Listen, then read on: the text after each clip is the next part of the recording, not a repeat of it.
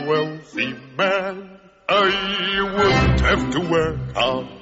8 y 34 minutos de la tarde a 5 segundos de los 35 minutos. Muy buenas noches, Juan Ramón Rayo. ¿Qué tal? Muy buenas noches, Adriana. Comenzamos, como cada día a estas horas, el repaso de la información económica. ¿Qué nos traes hoy de aperitivo? Bueno, pues hoy empezamos con un interesante reportaje que publica nuestro compañero Adrián Pérez Martí en Libre Mercado. Un reportaje sobre el último informe del Banco Central Europeo, que ya tuvimos ocasión de, de comentar aquí en su momento, sobre cuál ha sido la evolución del crédito en España durante 2012. Crédito fundamentalmente, aunque no aunque no en exclusiva, hacia el sector privado. Y las conclusiones, la verdad, que van muy en línea con la percepción que la mayoría de la población tiene sobre la evolución del crédito. Durante 2012, el crédito a empresas se redujo un 20% y el crédito a familias un 5%. Esto significa eh, no solo que no crecieron, es decir, no solo que se paralizó la concesión de crédito, sino que hubo una amortización neta de, crédito. Por tanto, hay una parálisis prácticamente absoluta eh, en la concesión de nuevo crédito y del antiguo, eh, quien tiene una deuda con el banco, pues la va amortizando eh, lo antes que pueda. ¿A qué se atribuye, eh, según el Banco Central Europeo, o a qué se debe esta falta de concesión de crédito? Bueno, pues a algunos motivos que aquí ya hemos apuntado también en diversas ocasiones. El primero, y que afecta fundamentalmente a la oferta de crédito, es que los bancos ahora mismo están tratando de recapitalizarse. Es decir, como vienen de una etapa en la que habían concedido muchísimo crédito y además muchísimo crédito de mala calidad, lo que están ahora tratando de reducir es la relación entre el crédito que han concedido y el ahorro propio que tienen dentro. La diferencia entre el crédito que conceden y el ahorro propio que tienen dentro es lo que se endeudan los bancos para proporcionar ese crédito al sector privado. Ahora mismo están muy endeudados y lo que intentan hacer, como también lo intentan hacer las empresas o como también lo intentan hacer las familias, es reducir ese, ese endeudamiento. Por tanto, eh, si han de reducir su apalancamiento, los bancos obviamente han de prestar menos, porque si prestan más, su apalancamiento lo que hace es aumentar. Pero sobre todo el motivo fundamental eh, es evidentemente que no hay grandes oportunidades para endeudarse y para invertir. Es decir, lo que sucedió entre 2001 y 2007 es que los bancos se sobreendeudaron para prestar al sector privado. ¿Por qué? Porque era muy rentable prestar al sector privado. Se percibía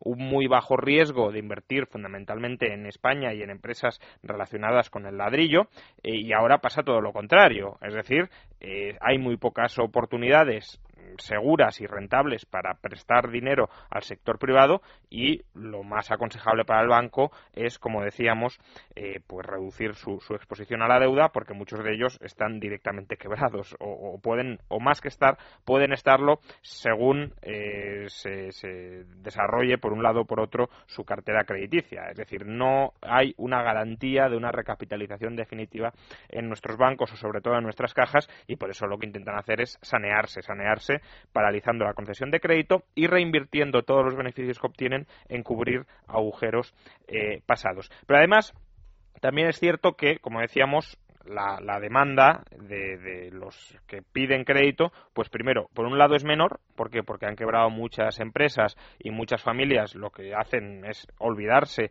de pedir un crédito para nuevas hipotecas, para créditos al consumo, para comprarse automóviles, no quieren oír hablar de eso, porque si están desempleados o pueden estarlo y además tienen deudas muy grandes a sus espaldas, obviamente lo, lo último que quieren hacer ahora mismo es endeudarse más y además quienes lo piden son más eh, problemáticos y menos seguros y menos solventes de lo que eran eh, con anterioridad. Por tanto, con lo que nos encontramos, ya digo, es esa conjunción de dos factores, oferta que no está muy interesada en prestar, demanda que es bastante insegura a la hora de eh, prestarle. Por tanto, ¿cuándo volverá a fluir el crédito en España? La famosa pregunta. Pues quizá debemos tratar de olvidarnos de esto y debemos empezar a pensar en la necesidad de recomponer nuestras fuentes de financiación. Es decir, España ha sido un país que tradicionalmente ha dependido muchísimo del crédito y además del crédito barato e inflacionista, a lo mejor lo que necesitamos es empezar a depender más del crédito no bancario y sobre todo del ahorro interno, es decir, de la capacidad de generación interna de beneficios y de la reinversión interna, de la participación en mercados de capitales eh, no a través de deuda, sino a, través de renta variable, que es el modelo que predomina en Estados Unidos y la verdad es que no les va eh, nada mal. De la misma manera que España era un país que estaba muy orientado hacia los déficits exteriores persistentes, es decir, estructuralmente comprábamos fuera mucho más de lo que vendíamos y ahora estamos empezando a acumular superávits exteriores, otra de las reformas estructurales que tendremos que ir haciendo es no depender tanto del crédito bancario y aprender a depender más de nuestras propias fuentes de financiación. Es obviamente un proceso muy duro, como también lo es el de externalización, pero mm, tal y como está la coyuntura y en parte la estructura de nuestro país, va a ser inevitable que esto eh, suceda. Y desde luego uno de los ajustes que tiene que suceder no solo para reducir nuestra exposición a, las necesidades de crédito, sino sobre todo también para competir con el extranjero, ese cambio en la externalización del que acabábamos de hablar, es que los costes internos se ajusten. Y un coste interno muy importante que afecta a prácticamente todos los procesos productivos es el coste eh, salarial, el coste de la mano de obra. Hoy conocíamos, según los datos del Instituto Nacional de Estadística, que por primera vez en muchos años el coste salarial nominal, otra cosa es el real, pero desde luego el nominal ha caído en España en 2012, ha caído un 0,7%. Tampoco es que sea una auténtica barbaridad como media, desde luego todos conocemos empresas donde ha caído muchísimo más, otras donde ha seguido subiendo y por tanto la media pues es ese tibio descenso del 0,7%. Eh, ¿Qué supone esto para nuestro día a día, Rayo? Bueno, hombre, lo, a nivel de análisis. lo más inmediato obviamente es que la media de españoles cobran menos. Eh, a nivel digamos, más eh, general y a más largo plazo, pues significa que estamos ganando competitividad con respecto a otros países que no están efectuando ese ajuste salarial. Y eso se está reflejando, ya lo decíamos, pues en una mejora de nuestras exportaciones que, pese a que en algún trimestre no han ido todo lo bien que algunos decían, en general siguen exhibiendo una pues un ascenso y una fortaleza que sin ser la panacea de momento para nuestra economía pues son realmente remarcables e importantes prácticamente el único brote verde que realmente existe en nuestra economía. Además de los datos del INE a mí me gustaría destacar dos cosas porque eh, de alguna manera contribuyen a derribar dos mitos o, o al menos un mito y un error de percepción muy extendido. El error de percepción es que eh, la gente tiende a pensar que lo que recibe mes a mes en su nómina es pues eh, lo que le cuesta a la empresa ese trabajador y nada más lejos de la realidad. El coste salarial medio en España son 22.600 euros anuales, el coste del trabajador para la empresa 30.600 euros anuales. La diferencia de 8.000 euros es fundamentalmente cotizaciones a la seguridad social. Ahora plantéense ustedes eh, si, como media, cobraran entre 6.000 u 8.000 euros más al año y con esos 6.000 u 8.000 euros eh, anuales de más pudiesen costearse, por ejemplo, su propio fondo eh, o su propio plan de pensiones, su propio fondo de inversión, eh, su propio seguro contra el desempleo, etcétera, etcétera. Recordemos que la sanidad no se paga por seguridad social, se paga por impuestos generales, por tanto, esos 8.000 euros van íntegramente a costear pensiones y subsidio de desempleo. Eh, y las pensiones lo que nos están diciendo es que las vamos a ir viendo recortar porque no son sostenibles en sus niveles actuales y el subsidio de desempleo previsiblemente seguirá un curso similar. Por tanto, pagar 8.000 euros por un producto defectuoso y en continuo recorte no parece que sea la operación más aconsejable. Quizá por eso eh, estemos hablando de impuestos, es decir, de contribuciones obligatorias del contribuyente sobre las que no puede decidir y no de contribuciones voluntarias. El Gobierno no está compitiendo por captar esos 8.000 euros a un fondo público en competencia con otros fondos sino que directamente se los quita a los trabajadores. Y el otro dato que creo que eh, es interesante destacar es la idea esta de que España es un país de pymes, que está bien que España sea un país de pymes y que lo que necesitamos es promover todavía más las pymes a costa de las grandes empresas. Bueno, eh, las grandes empresas dan muchísimo empleo en, en, este país, pese a representar pues el 0,1% del todo el tejido empresarial, dan cerca del 40% del empleo de este país, es decir, una auténtica barbaridad,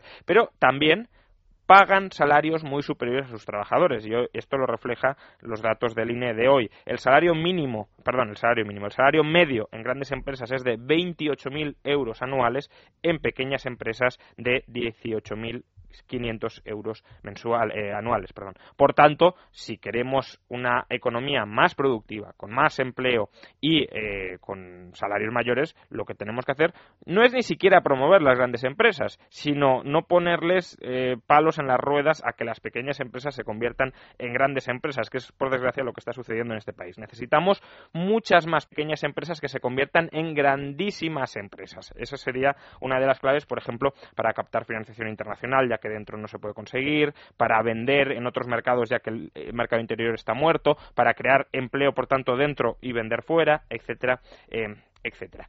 Y de momento, claro, si combinamos estos dos elementos, salarios estancados y decrecientes y crédito absolutamente paralizado, pues desde luego la perspectiva para ciertos mercados que dependen muy estrechamente de la provisión barata de crédito y de los salarios que respaldan esa provisión barata de crédito, pues son bastante malas si nos referimos fundamentalmente al mercado de la vivienda, al mercado inmobiliario. Hoy hemos conocido dos datos que permiten de alguna manera anticipar que el mercado inmobiliario o el precio de la vivienda va a seguir ajustándose a la baja, como desde aquí hemos venido diciendo desde hace bastante tiempo. Por un lado, el portal inmobiliario idealista.com hoy ha publicado que la rentabilidad eh, por alquilar una vivienda en este primer semestre de 2013 ha ascendido al 4,6%. Es decir, que si yo compro una vivienda y la pongo a alquilar, obtengo sobre el capital invertido un 4,6%. ¿Esto es mucho o es poco? Bueno, pues históricamente la, la, media de rentabilidad que han pagado los pisos en España, que han pagado, que, que uno podía obtener por poner en alquiler un piso en España, era del 5,5%. Eh, estos datos de idealista.com están muy cercanos o prácticamente son coincidentes con otros que también recientemente publicó el Instituto Juan de Mariana sobre la sobrevaloración del precio de la vivienda en España y apuntaban a lo mismo, es decir, que todavía se estaba proporcionando una rentabilidad demasiado baja en España. ¿Eso qué significa? Que la rentabilidad tenderá a subir, tenderá a subir al menos hasta el 5,5%, que ya digo que para estándares internacionales es una rentabilidad baja. Probablemente deberíamos pensar más en rentabilidades del 6 o del 6,5%. ¿Y cómo se consigue aumentar la rentabilidad por comprar una vivienda? Pues obviamente o subiendo el precio del alquiler o bajando el precio de adquisición de la vivienda. Como el precio del alquiler no parece que vaya a subir mucho, entre otras cosas porque los salarios están estancados, etcétera, etcétera, parece que el ajuste tendrá que venir por menor precio de la vivienda. ¿Cuánto podría quedar por caer? Ahí pues, voy yo. pues entre un 20 y un 30% mínimo, es decir, simplemente para ajustar el efecto burbuja y sin plantearnos eh, escenarios más trágicos dentro de España. ¿Y por qué? ¿Podemos hablar de un periodo de tiempo determinado, esa caída del 20 o 30%? Eso, eso sí que no, no se puede determinar porque, fíjate, en Estados Unidos el ajuste del 40-50% en el precio de la vivienda se produjo en año y medio, año y medio, dos años. En 2009 ya estaba completamente ajustado al mercado inmobiliario estadounidense. Y de hecho, ahora mismo está subiendo ya un poquito. Algunos hablan de nueva burbuja, etcétera. El caso es que ya está subiendo porque se ajustó. Aquí en España ni siquiera hemos terminado de ajustar el, mercado desde 2007. Es decir, comparemos dos años en Estados mm. Unidos con seis que llevamos en España y, y lo que falta. Con lo cual es difícil pues poner un plazo porque eso depende de la rigidez regulatoria que existe en el mercado y por desgracia en España existe no solo una rigidez regulatoria muy alta, una planificación o un diseño fiscal eh, nefasto para liquidar rápidamente las viviendas y, todas las trabas burocráticas que queramos, sino que además el propio gobierno está eh, montando instrumentos para evitar que el precio de la vivienda caiga. Por ejemplo, el famoso banco malo es compro viviendas de los bancos para evitar que estos las saquen en el mercado y yo las voy sacando poco a poco para que no caigan los precios. Justamente lo que tienen que hacer es caer los precios, porque además tener una vivienda eh, vacía, y este es el otro dato que queríamos eh, destacar hoy, es bastante caro, algo que cualquiera que tenga una vivienda vacía desde luego lo sabe, pero quien no la tiene, pues no tiende a ser consciente de ello y se tiende a pensar que bueno, tener una propiedad inmobiliaria en España es un chollo en cualquiera de los casos y tienes desde que luego pagar una comunidad, efectivamente, que pagar, impuestos, etcétera, etcétera. Eh, Alquiler Seguro eh, ha aportado hoy su cálculo y estima que de media una vivienda vacía cuesta 2.000 euros anuales. ¿En qué? Impuestos que se han de pagar, por ejemplo el IBI, consumos mínimos que se han de abonar y comunidad. Con lo cual 2.000 euros simplemente por tener un piso vacío sin ningún tipo de rentabilidad es algo eh, bastante, bastante eh, caro, que lo que tiende a hacer obviamente es a que esas viviendas terminen saliendo en el mercado a casi cualquier precio. Pero claro, cuando salen en el mercado no hay gente que las quiera comprar o que pueda comprarlas porque no hay crédito y no hay empleo. Y además, si a esta salida de, tenedores, de propietarios de vivienda que ya están hartos de, pagar sin recibir ninguna renta a cambio, le añadimos la sobreinversión en vivienda, el stock enorme que sigue existiendo, pues obviamente tenemos que prever que el precio de la vivienda cayendo durante bastante tiempo. Vamos, si te parece, Rayo, a hacer una pausa y volvemos enseguida. Es la noche. Es radio. Cariño, no te olvides de la fiesta del sábado, que somos un montón. No te preocupes, cielo, lo tengo todo controlado. He pedido un jamón entero a guijuelo directo para cortar a cuchillo como a mí me gusta y además me han regalado 5 litros de vino. ¿5 litros de vino? Genial para el tinto de verano. Cariño, estás en todo. Guijuelo directo. Jamones y embutidos de bellota de Guijuelo a tu casa. Visítanos en www.guijuelodirecto.es o llámanos al 984 1028. En Iberdrola somos líderes mundiales en energía eólica y ahora también en el desarrollo de tecnologías marinas. La buena energía se abre camino. Iberdrola, empresa patrocinadora de Alicante, puerto de salida de la Vuelta al Mundo a Vela. Cada noche en Es Radio repartimos tiempo extra para reflexionar sobre la actualidad deportiva al finalizar el día y con un estilo diferente, Vicente Azpitarte y todo su equipo nos cuentan la última hora del deporte en tiempo extra. De lunes a jueves a partir de las 12 y los domingos desde las diez y media en Es Radio. Este verano, para refrescarte, Azpitarte. Ahora con la nueva tarjeta Santander 123 Suma descuentos y ahorra dinero. 1% en supermercados e hipermercados, 2% en grandes almacenes. Y si sumas los descuentos del plan Queremos ser tu banco, puedes ahorrar hasta un 7% en gasolina. Nueva tarjeta Santander 123. Suma y ahorra. Muy buenas. Desde la tienda de Libertad Digital tenemos el placer de hablarles del nuevo y mejorado Robot Aspirador Tango 2013 un fantástico robot aspirador automático con mopa integrada y base de autocarga que limpia, desinfecta y abrillanta de una sola pasada. Limpia con su completo sistema de limpieza y cepilla pelos y migas al tiempo que aspira el polvo y la suciedad. Y abrillanta gracias a su mopa integrada que dejará su parque impecable allí por donde pase el nuevo robot aspirador Tango 2013, el robot aspirador inteligente que trabaja por usted a un precio imbatible, ya que su precio habitual es de 399 euros y ahora se lo pueden llevar por solo 199 euros. Llamen ya al 915671876 o véanlo en internet en la tienda de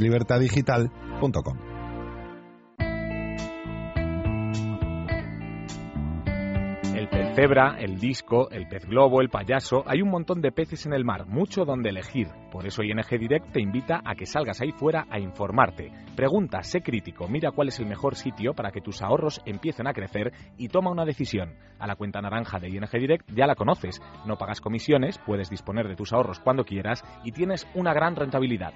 Cuenta naranja, ábrela antes del 31 de julio y tendrás automáticamente un depósito naranja a cuatro meses al 240 TAE. Para abrirla solo tienes que llamar al 901 102025, entrar en ingdirect.es o ir a una oficina ING. ING Direct Fresh Banking.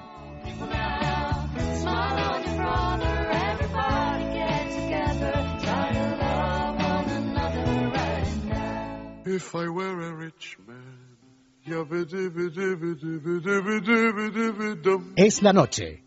Es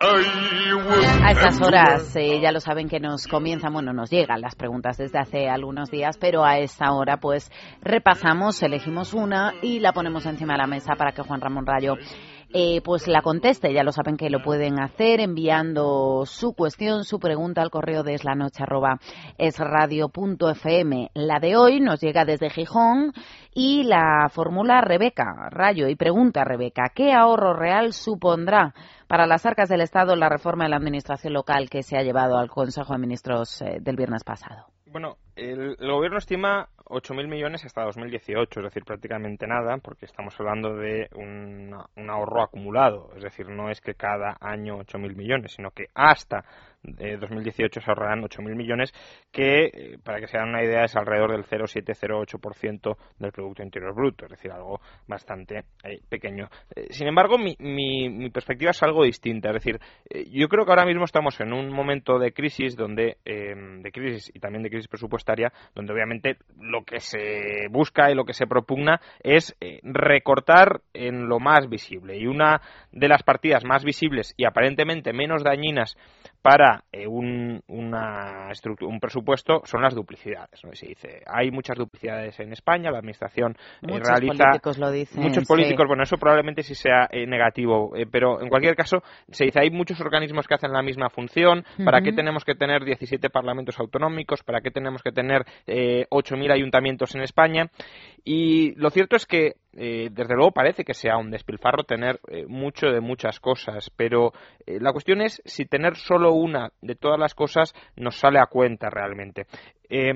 planteémoslo en otro ámbito los poderes en una democracia están separados, legislativo, ejecutivo y judicial, pese a que sería más económico que estuviesen concentrados, porque para qué tiene que haber jueces que juzguen, políticos que ejecuten y luego políticos que en el Parlamento voten las leyes. ¿Por qué un solo señor no acumula todos esos poderes? Pues porque se entiende a pensar con razón que sería una o estaríamos ante una degeneración institucional y una posibilidad de abuso de poder. Por tanto, eh, en el caso de separar los poderes vemos claro que el hecho de que haya duplicidades no necesariamente es malo, sino que incluso puede ser positivo. Pues en el caso de los ayuntamientos pasa eh, algo similar. La evidencia eh, científica, si uno acude a, pues, a artículos especializados sobre el tema, es que si estamos ante una auténtica descentralización municipal, es decir, no que los ayuntamientos gasten y recauden el gobierno central, sino que los ayuntamientos gasten y recauden impuestos, lo que tiende a suceder es, primero, que eh, hay un menor gasto sobre el PIB para prestar eh, servicios de mejor calidad a los contribuyentes. ¿Y por qué? Pues porque hay un mayor control eh, de, los políticos locales. Es decir, el, ciudadano de a pie conoce o puede conocer a su alcalde, puede verle por la calle, le puede increpar, le puede pedir responsabilidades y en cambio es muy difícil que esto lo hagamos, por ejemplo, con Mario Rajoy porque obviamente está en otro, en otro planeta. ¿no? Eh, con lo cual, digamos que hay mucha mayor, más sintonía entre eh, administraciones pequeñas, reducidas, cercanas al, ciudadano, que entre gobiernos muy centralizados. Eh, y además, en gobiernos pequeños es más fácil que la gente vote con los pies, es decir, que se vaya de aquellas ciudades donde se proporciona un peor servicio a aquellas ciudades donde se proporciona un mejor servicio, disciplinando también al político local. Mucha gente tiene miedo de que la corrupción en el ámbito local tienda a ser mucho mayor que a gran escala y se tiende a pensar que bueno, que quizá es verdad que un gobierno local o una descentralización local muy intensa salga mejor en términos de coste de los servicios y de calidad de los servicios, como la evidencia científica eh, pues parece que respalda, pero que en cuanto a corrupción sería mucho peor y que por tanto necesitamos un gobierno central, transparente, etcétera. De nuevo, la evidencia académica lo que sugiere es que la corrupción es mayor en estructuras centralizadas que en estructuras descentralizadas, en estructuras municipales, donde, de nuevo, también se puede controlar más al político. En España, desde luego, conocemos muchos pequeños casos de corrupciones locales, pero lo que tenemos que plantearnos es si los tres o cuatro casos que conocemos de corrupciones generalizadas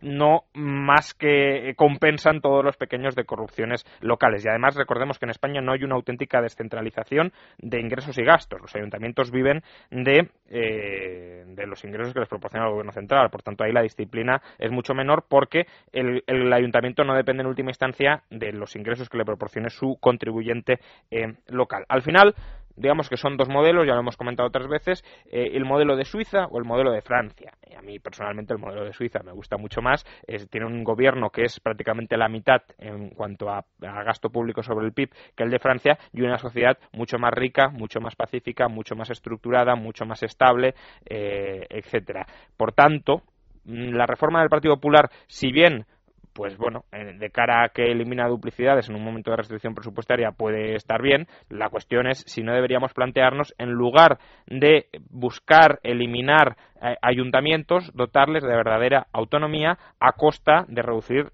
las competencias del gobierno central y de los gobiernos autonómicos para que cada ayuntamiento y cada eh, bueno, sí, bueno, cada ayuntamiento pueda gestionar eh, mejor competencias que se deberían desarrollar de manera mucho más lógica y de manera mucho más sensata en los ámbitos más cercanos al contribuyente. Pues tu previsión efectivamente es bastante más diferente de la que hacía Rayo el gobierno central de esa reforma de la administración local. Vamos, si te parece, hacer una pausa. Quédate conmigo porque en la siguiente media hora todavía nos falta la tertulia económica hasta ahora.